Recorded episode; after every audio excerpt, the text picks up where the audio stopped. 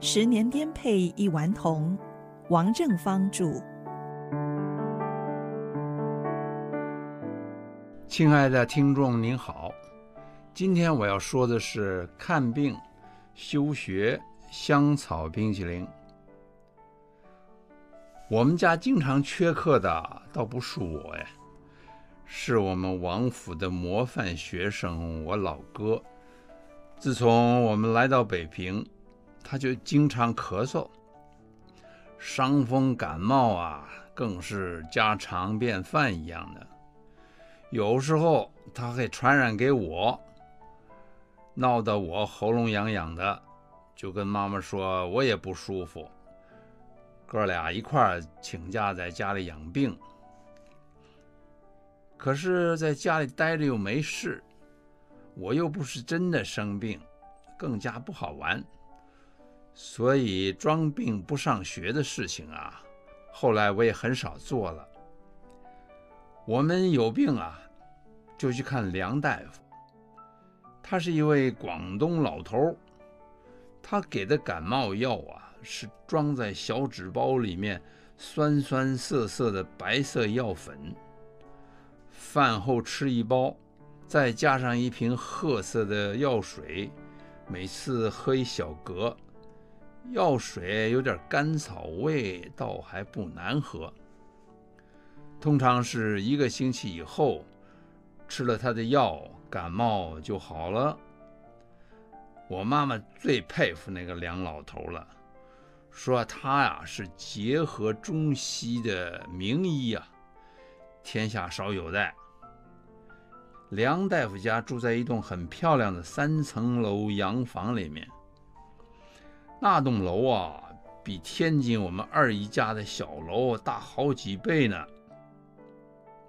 他家的人丁呢真是兴旺，他有大太太、二姨太和第三位夫人。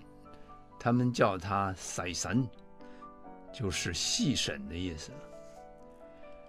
每位夫人呐都有自己的孩子，他们家的男女佣人呢，跑上跑下的，少算了也有五六个吧。我们平时定期去梁老头那儿治沙眼，哎，那是很痛苦的一件事情。那个时候啊，多数的小孩子都得了那个沙眼。沙眼是怎么一回事？要怎么才能治好啊？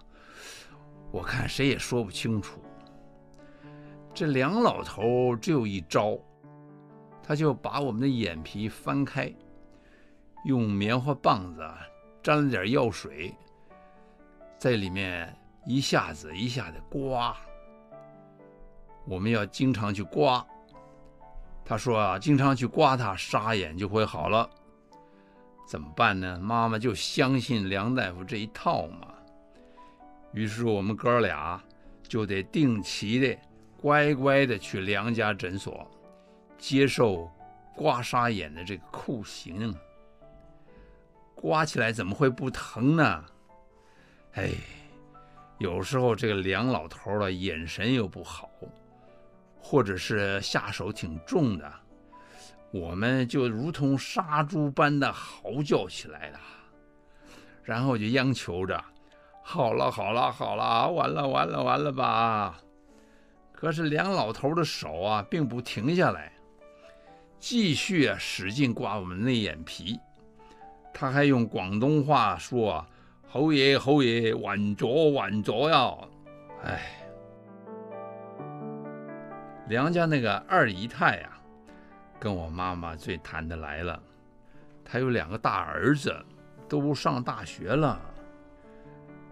梁二姨太有机会啊，就说他那两个儿子啊，多么多么有出息，还不断的问母亲有关教育的事情。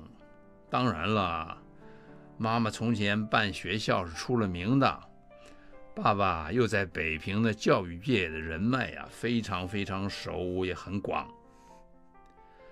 母亲说：“我们这个老爸肚子里有一肚子馋虫，所以啊，他最喜欢去梁大夫家，因为在那儿能吃到梁家菜。嘿，你知道，当年在北平啊，最有名、最地道的广东私房菜有两个地方，它叫梁家菜跟谭家菜。我记得梁家有一间超大的厨房，经常啊做外汇生意的。梁二姨太啊，就是这个大厨房的指挥官，兼职啊做精致的广东菜，做好一桌一桌的酒席啊，用专车送到客户那儿去。梁老头啊，能喝几杯酒，他每次研发出新菜来啊，就邀请三朋四友的去他家品尝。每次爸爸就和梁大夫啊，又划拳又敬酒。又罚酒，大口的吃好菜。他喝汤的时候声音还特别响，面红耳赤的呀。他们南腔北调的高谈阔论，感叹呐，国事已经不可为啊。每一次爸爸在梁家吃到一顿美食啊，回来就会开心好几天的呢。哥哥在学校里啊。一直是班上的好学生，他经常代表东观音寺小学去参加什么演讲比赛，总会得个奖杯回来，非常出风头的。不过有一次啊，他上台演讲，他小时候那个江西口音就露馅了，他把老百姓说成老百姓，哎呦！北京的小孩啊，伶牙俐齿的，可叫坏了。那这个机会来了，怎么能够放过他呢？以后他的同学见了他的面，就喊着：“哎呀，那个老伯信来了！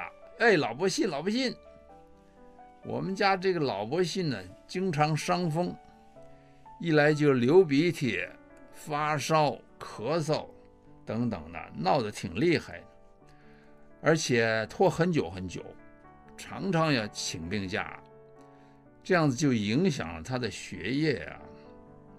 母亲对他的这种频频感冒的现象呢，十分担心。有一次，慎重地向梁大夫请教。梁老头子仔细仔细地看了哥哥的眼耳鼻喉怎么的，看了好几遍，他有个结论。那个细蚊仔啊，他就是这个小孩呀、他的扁桃腺特别大呀，他说他扁桃腺特别大。不信的话，哪里来抬抬啊？你们来看看呐、梁大夫叫哥哥张开大嘴，他用一条扁平的木片子压住哥哥的舌头，打开小手电筒照进去。我也凑在旁边看了一眼，哎呦嚯，他的喉咙底下有两片半圆形的肉片子凸出来，确实不小啊。据说扁桃腺过大就容易被感冒细菌来传染，然后啊红肿发炎，所以说你的大崽子啊就经常感冒喽。你们听过白喉吗？梁大夫问。得了白喉症啊，扁桃腺上啊就长满了白颜色的点子，肿得好大好硬，两边碰到一起就封喉了，喘不过气来，没得救。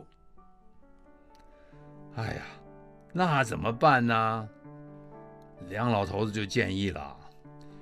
扁桃腺跟盲肠一样，是人体里面最没有用的东西，开刀把它拿掉就好了。这是个小手术。我认识一位很好很好的医生，我可以马上安排。几天之后啊，哥哥就进了手术室。